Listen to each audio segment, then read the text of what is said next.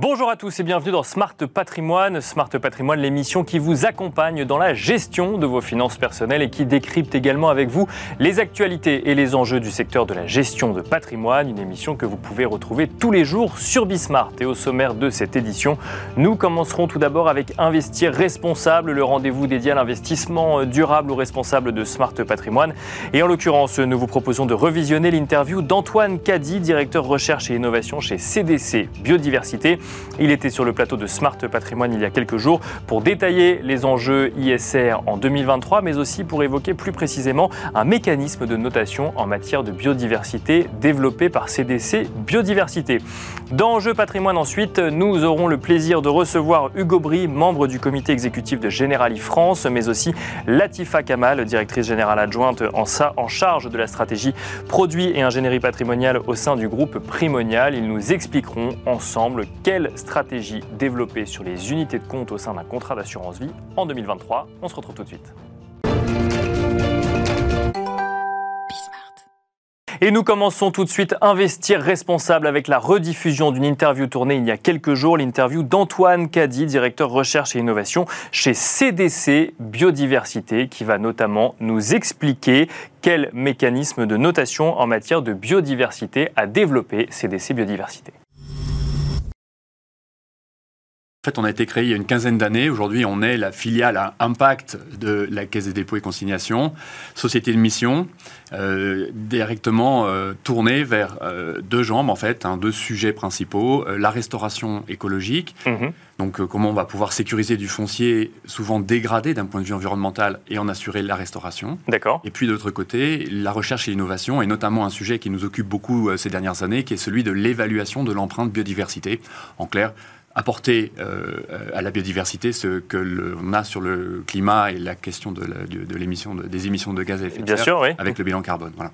Et on, est capable aujourd'hui justement de, mesurer l'impact, enfin non pas de mesurer l'impact euh, d'une activité économique sur la biodiversité, mais d'avoir euh, une métrique universelle pour tout type d'activité, pour toute localisation, de pouvoir parler le même langage finalement? Alors, c'est vraiment en fait le challenge qu'on a décidé de relever euh, en 2015-2016. En fait, on est juste après, si vous en rappelez, en, euh, donc, 2015, euh, c'est l'accord de Paris. Hein. Bien sûr, oui. Tout le monde a bien vu que... Qui concernait le climat, pas forcément la biodiversité, mais... très centré climat, on est sur le scénario 1,5 degré.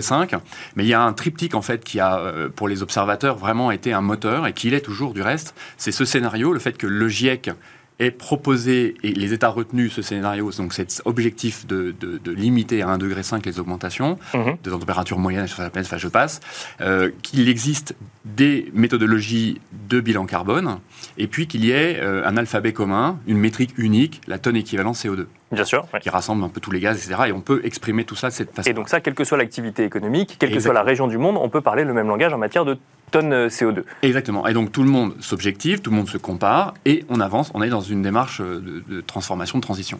Sur la biodiversité, ça nous manque. Et en fait, pendant des années, moi ça fait 25 ans que je travaille sur ce sujet-là, on s'est caché derrière la complexité. La biodiversité, c'est riche, c'est énorme, on connaît pas bien, c'est complexe, etc. Et bah, c'est ce qu'on entend encore un peu aujourd'hui, oui, effectivement. bien sûr. Mais en fait, il est plus temps. Hein. C'est l'IPBES, donc l'équivalent du GIEC pour la biodiversité, qui nous rappelle cela. C'est-à-dire qu'il n'est plus temps. Bien sûr qu'il faut continuer à, connaître, à comprendre. Il nous rappelle qu'on connaît, on a mis un nom sur environ 2 millions d'espèces, alors qu'il y en aurait entre 10 et 20 millions. Donc humilité, etc.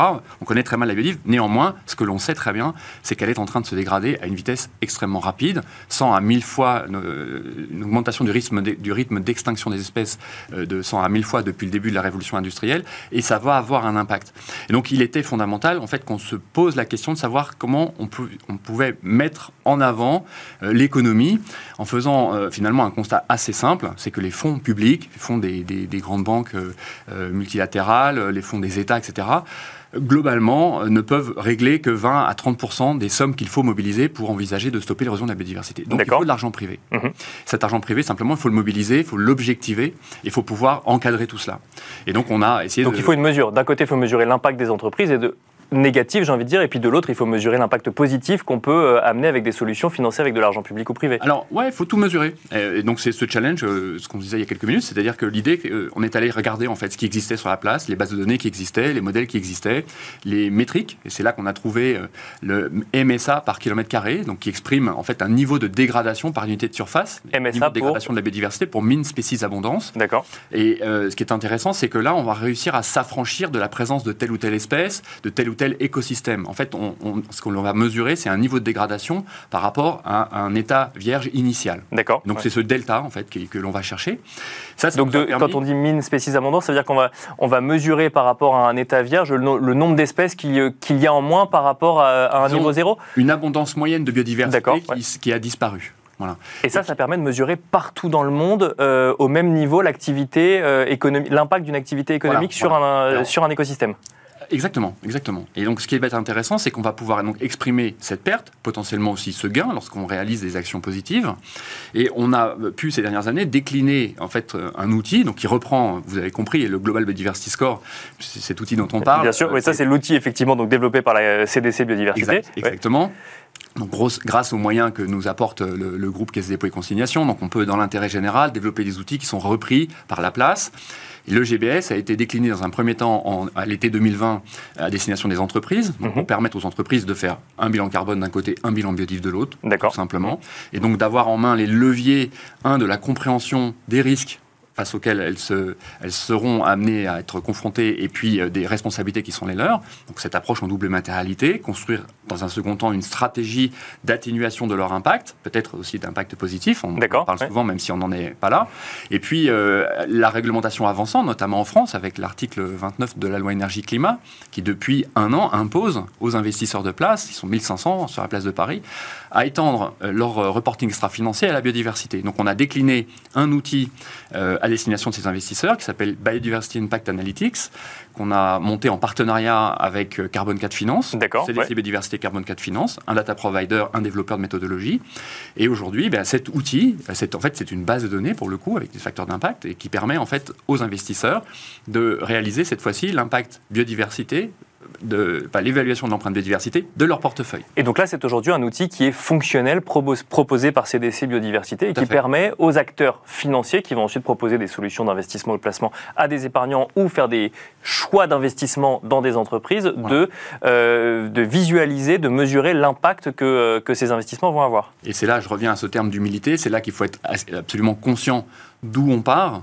Et c'est vrai qu'aujourd'hui, en fait, l'évaluation euh, qu'on réalise d'un certain nombre de portefeuilles ou que les investisseurs réalisent par eux-mêmes euh, montre que, euh, en fait, on est, on est très très très loin du compte. Et donc, on n'en est évidemment pas du tout à créer encore des fonds à impact biodiversité tel qu'on l'entend, c'est-à-dire à impact positif. D'accord.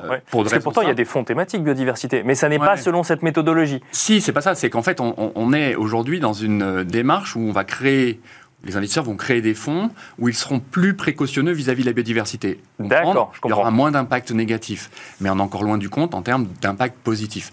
Aujourd'hui, ce qu'on sait faire, c'est changer un modèle agricole, euh, changer euh, sa, son utilisation d'eau, on sait changer ses émissions. C'est intéressant puisqu'en fait, on a là euh, des leviers sur différentes pressions qui pèsent sur la biodiversité. Donc ça va se traduire par moins d'impact négatif sur la biodiversité, mais pas encore par plus de biodiversité. Pour autant, l'IPBS nous rappelle qu'il faut absolument euh, que l'on soit dans une stratégie d'atténuation de la courbe. Hein. On est euh, dans une zone à risque euh, et d'incertitude extrêmement importante pour la biodiversité. On a perdu plus d'un tiers de la biodiversité en moyenne à la surface de la planète. Et il va falloir que ça revienne, c'est-à-dire qu'il va falloir qu'on se prépare à restaurer activement la biodiversité ce qui nous ouvre du coup, je pense, des perspectives d'investissement, puisqu'il va falloir inventer des véhicules qui se traduisent par plus de biodiversité et d'espace naturel in fine. Mais alors, je, me fais un peu l'avocat du diable, Antoine Cazzi. En tant qu'épargnant particulier, on se doute bien que euh, la restauration de la biodiversité ne euh, se fait pas en un mois, voire même en un an. Est-ce qu'on a une méthodologie qui est capable de euh, nous donner à 10 ou 15 ans, effectivement, l'impact de ces investissements en tant que particulier ou de professionnel sur un écosystème ou sur la biodiversité? Alors en fait, ce qui est intéressant, c'est que chez CDC Biodiversité, notamment sur le volet euh, restauration euh, d'espaces euh, naturels, mhm. on voit en fait, puisqu'on travaille du coup avec un certain nombre d'investisseurs, évidemment avec la Banque des Territoires, mais également des investisseurs privés, et en fait ce que l'on voit, c'est que les conditions d'investissement vont évoluer. On va demander aux aux investisseurs de rester plus longtemps. D'accord. L'amortissement se fait sur un temps plus long. Les garanties ne vont plus être les mêmes. Et certainement également, la- les, les- les gains attendus ne seront pas les mêmes. D'accord. Mais en même temps, ce qui est intéressant, c'est qu'on va apporter des- une visibilité. C'est un peu le modèle forestier de ces dernières décennies. C'est-à-dire qu'on va apporter des solutions avec des gains moindres, mais plus pérennes dans la durée. A fortiori, quand on se projette en 2040 ou en 2050, voilà, 60% du PIB mondial repose sur les services gratuits fournis par la nature, la pollinisation, le- l'eau, ouais. etc. Quand tout ça va devenir plus rare, voire absent euh, dans certaines, euh, certains pans de l'économie, on va avoir des entreprises qui vont se retrouver en grande difficulté. Là, ces investissements-là, ils seront résilients dans, ce, dans cette configuration. Donc, c'est, voilà, on est en train, en fait, collectivement, d'inventer un certain nombre de, de réponses.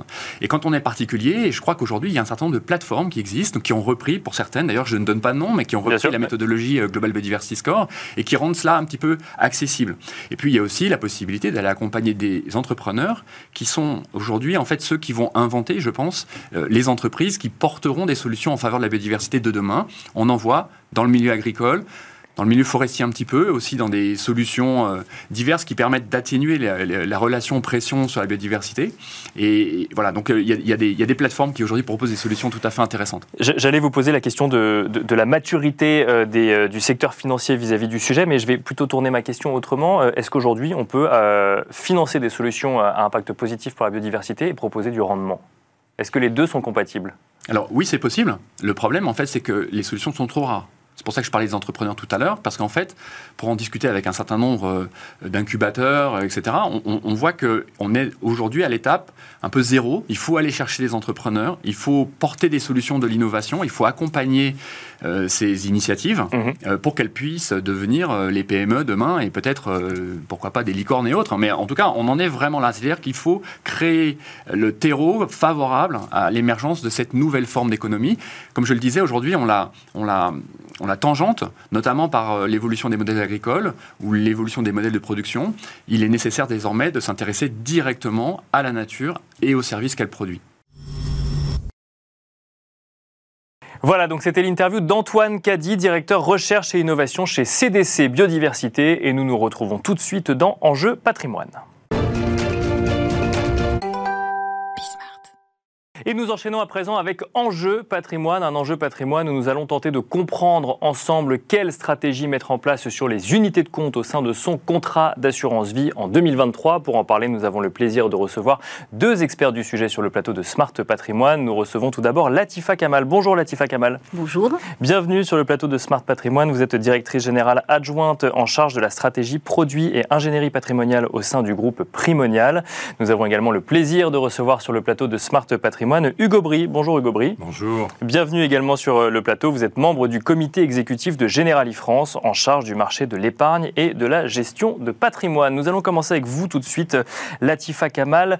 Euh, si on regarde un petit peu les questionnements que peuvent avoir les épargnants en ce début d'année sur la gestion de leur contrat d'assurance vie, L'inflation revient évidemment euh, très vite. Euh, L'idée d'aller euh, vers des investissements suffisamment performants pour contrer l'inflation, voire surperformer face à l'inflation. Le- les hausses des taux décidées par les banques centrales et l'impact que ça a sur les taux souverains sont également dans le questionnement des investisseurs vis-à-vis de ce qu'on doit faire du fonds en euros. On y reviendra dans un instant. Et les marchés financiers sont également source d'inquiétude ou de questionnement quand le CAC 40 euh, passe un nouveau plus haut, on se dit que c'est trop tard pour y rentrer. Quand il y a des questionnements sur les marchés financiers, notamment avec le secteur bancaire, on, on se dit que c'est peut-être pas non plus le moment d'y rentrer. La question que je voulais vous poser, c'est quelles sont les questions qu'il faut se poser lorsque l'on veut investir ou en tout cas gérer son épargne sur un contrat d'assurance vie via des unités de compte dans un contexte avec un peu plus d'incertitude finalement qu'il y a six mois ou un an euh, quand on est épargnant. Je veux dire que l'année 2022 a été euh, difficile pour les marchés financiers. Et on a, comme vous, dites- comme vous avez dit, euh, assisté à une hausse des taux qui était assez euh, soudaine. Euh, ce qu'il faut euh, ne jamais oublier, c'est la diversification. C'est que le client, aujourd'hui, quoi, l'investisseur, doit vraiment ne pas mettre ses œufs dans le même panier. D'accord Et donc diversifier son investissement avec du fonds euro et d'autres classes d'actifs pour pouvoir diminuer ce, ce risque de, de perte en capital. Et avec ce climat anxiogène, c'est ce qu'il faut faire. Donc la première étape d'une stratégie qu'on va essayer de, de- de dérouler ensemble, c'est penser diversification, c'est aller vers un maximum de placements au sein de son contrat, au- enfin, au sein de son contrat d'assurance vie, si tant est qu'on les comprend tous. Complètement, tout à fait. Mais c'est le but du jeu. Il faut pas, en fait, aujourd'hui les fonds euros sont très attractifs puisque les taux sont, euh, on assiste à des surenchères de, taux en euros pour le fonds en euros cette année. Il faut vraiment garder à l'esprit que c'est temporaire et qu'il faut vraiment diversifier son, investissement. Même question très générale avant de rentrer un petit peu dans le détail à vous, Hugo Brie, quelle question on se pose sur la gestion de son assurance vie et plus particulièrement sur l'adéquation entre fonds en euros, unité de compte et type d'unité de compte dans son contrat? Moi, je pense qu'il faut déjà se dire qu'un contrat assurance vie, c'est déjà une décision de placement à moyen long terme. Et comme c'est une décision de placement à moyen long terme, nécessairement, on doit avoir une approche euh, quelque part un peu stratégique, en discuter avec son conseiller, et avoir une approche qui, chez Generali, se traduit par quelque chose du type un tiers, un tiers, un tiers, un tiers de fonds euros qui doit apporter de la garantie, de la protection, de la liquidité, un tiers d'unités de compte dites classiques, traditionnelles, adossées au marché financier. D'accord. Et puis le tiers du milieu, j'allais dire, ce sont des alternatives. C'est des alternatives à la fois euh, aux fonds euros et aux unités de compte, c'est-à-dire produits qui capitalisent plus lentement et qui ont une volatilité plus faible. Et quand vous avez ce tiers, tiers, tiers, a priori, que ce soit quand les taux sont très bas ou comme aujourd'hui, quand les taux sont, déjà plus hauts, ont pris 300 points de base avec une forte inflation, normalement, vous pouvez traverser à peu près toutes les tempêtes. Un mot rapide avant d'aller sur les unités de compte, sur le, sur le fonds en euros, euh, dans un contexte où euh, les hausses des taux souverains posent question totalement sur la, valorisation euh, des, des, obligations dans les fonds euros actuellement, ou quand on voit la concurrence des livrets réglementés, le fonds en euros reste selon vous une, une alternative viable dans une stratégie d'investissement? Alors non seulement c'est une, alternative viable, mais c'est névralgique, c'est ce que je disais juste auparavant. Ce fameux tiers est névralgique, il a vocation à assurer de la liquidité et puis un certain rendement. Euh, est-ce que c'est une alternative euh, au compte à terme ou euh, aux produits plus liquides bancaires Ça n'est pas une alternative, c'est une transformation. On a déjà pris une décision quand on va dans un contrat assurance vie. On peut imaginer que les comptes à terme ou les livrets sont de, l'épargne de précaution en attente de décisions patrimoniales. Et donc on est plutôt en amont de la relation. En ce moment, les banques ont des offres qui sont euh, assez, assez spectaculaire. Euh, nous, derrière, on est là pour euh, récupérer des actifs, des actifs qui, encore une fois, comme je le disais tout à l'heure, doivent être gérés à moyen long terme. Sur les unités de compte à présent, donc ce que vous nous disiez, c'est que les deux tiers restants, vous estimez qu'il est préférable de les, les, placer sur des unités de compte, mais alors avec une stratégie donc unité de compte classique, si je comprends bien, sur les marchés financiers. Alors après, avoir effectivement que ce qu'on va sélectionner sur euh, cette poche d'unité de compte classique. Et ensuite, alternatif. Alors qu'est-ce que vous mettez dans l'alternative Alors sur la partie du milieu, euh, on y met par exemple des produits structurés. D'accord. Qu'en ce moment, les produits structurés sont une classe d'actifs qui, qui, qui apprécie particulièrement la période que l'on vit. D'abord, les taux remontent. Et donc, du coup, c'est plutôt mieux pour les produits structurés. Et puis, vous avez une volatilité qui est assez importante. Et donc, dans le jargon euh, des professionnels, on dit le payoff, c'est-à-dire la, la, structuration qu'on est capable de proposer, donne des résultats qui sont en général du capital garanti et des coupons garantis. Donc il y a ça. Euh, vous y trouvez aussi des actifs réels. Dans un contexte de, taux un peu plus élevé, effectivement, où on peut mettre des obligations dans des produits structurés qui permettent de créer des produits structurés à capital garanti. Exactement. Les produits structurés euh, que j'évoque là sont des produits structurés qui sont en général émis par les grands émetteurs tels que Société Générale, BNP Paribas, Natexis ou d'autres. Et puis après, vous avez des indexations qui sont des indexations sur euh, des, comment dire, des marchés financiers. Et donc du coup, vous arrivez à avoir des produits qui, à la fois, ont un capital garanti, une maturité et vous donnent des coupons régulièrement. Donc là, vous jouez du revenu, du revenu régulier. Donc ça, c'est une partie qu'on évoque dans la partie alternative. Vous avez aussi des actifs réels. On avait évoqué euh, les actifs réels, il fut un temps. Bien sûr, oui. Euh, et ces actifs réels peuvent se décliner. Vous avez de l'immobilier, vous avez de l'infrastructure, vous avez du private equity. C'est vrai que les taux se marient un peu moins bien avec l'immobilier, mais c'est comme tout, c'est ce qu'on disait au départ, c'est ce que disait Latifa, il n'y a pas la bonne et la mauvaise solution, il y a la diversification, et dans le cas présent, mettre des actifs réels, un peu d'actifs réels, et, tu, quelque chose d'assez cohérent là-dedans. Alors, oui, pardon. On, va revenir peut-être sur l'actif réel ou autre, si on reste, alors les produits structurés, on reste finalement dans la famille des marchés financiers, même si on les mm. met classe dans alternatif plutôt que unité de compte traditionnelle. Latifa Kamal, si on regarde ces marchés financiers notamment et ces unités de compte traditionnelles, alors effectivement, euh, estimer qu'on euh, veut mettre un tiers de son épargne sur des unités de compte, c'est la première étape. La deuxième étape, c'est de se demander ce qu'on fait concrètement, dans quoi on investit, comment est-ce qu'on crée une stratégie d'investissement sur les marchés financiers en lien avec euh, son aversion au risque ou en tout cas sa capacité à endurer du risque, peut-être aussi des valeurs qu'on peut avoir vis-à-vis -vis du climat ou autre. Comment est-ce qu'on met en place cette stratégie? Alors, l'aversion au risque, il faut la prendre en amont. Ce que disait euh, Hugues, c'est qu'il faut dès le début avoir ce tiers, tiers, tiers. Donc, il y a des tiers qui sont moins volatiles, qui, performent peut-être moins, mais qui sont euh, une assurance pour l'investisseur. Pour le tiers qui est plus dynamique, on va dire, nous, on a trois thématiques chez Primonial. La première, c'est euh, les, produits durables. D'accord. les investissements euh, en économie durable. Aujourd'hui, c'est pour la planète, donc il faut vraiment en mettre, en mettre une partie. on a de plus en plus de fonds qui sont classés 8, 9 aujourd'hui SFDR et qui permettent d'avoir un choix plus large dans l'économie dans durable. La deuxième thématique... Et sur cette première thématique, vous constatez par exemple qu'il y a de plus en plus de demandes sur ces sujets aujourd'hui ou euh, c'est c'est quoi? C'est une demande des épargnants ou c'est une organisation finalement de l'industrie financière autour de ces thématiques? Il y a deux choses. Il y a la demande des épargnants, puisque tout le monde veut du vert aujourd'hui, pas du greenwashing, hein, vraiment du, vrai vert. Il y a la réglementation aussi qui va, qui va beaucoup aider. Euh, les personnes qui sont intéressées par cette classe d'actifs à avoir un choix euh, plus proche de la réalité D'accord, ce qu'on faisait jusqu'à présent.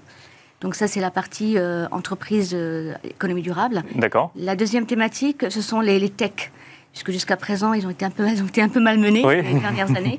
Et donc aujourd'hui, avec la baisse des taux qui va finir par arriver, il y aura plus d'opportunités pour les entreprises euh, de technologie. Et c'est l'avenir également. D'accord. Donc, ces entreprises technologiques qui effectivement ont été, alors, ont surperformé au sortir euh, de, des, différents confinements, qui ensuite ont été un petit peu malmenés avec la hausse des taux, pourraient revenir sur le devant de la scène, ce que vous nous dites, dans un contexte de baisse des taux à venir, euh, une fois qu'on aura pu juguler un peu plus l'inflation, par exemple. La technologie, c'est l'avenir également, c'est comme le durable. Donc, Et alors, quand on parle de tech, on parle forcément des, grandes entreprises américaines ou c'est plus large que, que ça? Je, je pense que c'est plus large. Aujourd'hui, avec toute l'intelligence artificielle, tout ce qui sort, l'espace, etc. Il faut vraiment euh, avoir une partie de son investissement sur, euh, sur cette thématique. L'intelligence artificielle, par exemple, alors au-delà effectivement du côté médiatique qu'on peut voir autour de certaines technologies en particulier ou certaines entreprises en particulier, c'est selon vous une tendance de fond euh, qui pourrait avoir un, un impact sur l'industrie ou sur l'économie? Bah, En fait, si on parle de, de chat GPT. Par exemple, il n'y a pas que, mais oui,